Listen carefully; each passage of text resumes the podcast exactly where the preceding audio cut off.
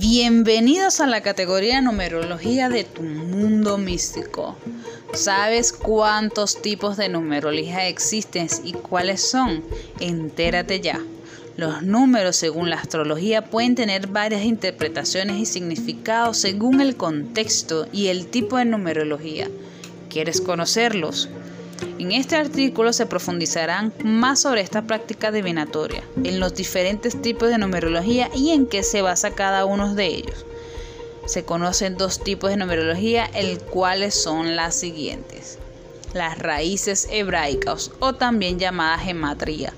La gematría es una tipología de numerología que posee muchas aplicaciones. Una de ellas es el estudio de la Biblia donde la palabra de un valor similar son usadas para explicar otras. Según esta clasificación de la numerología, cada una de las 22 letras del alfabeto hebreo representan tres cosas diferentes.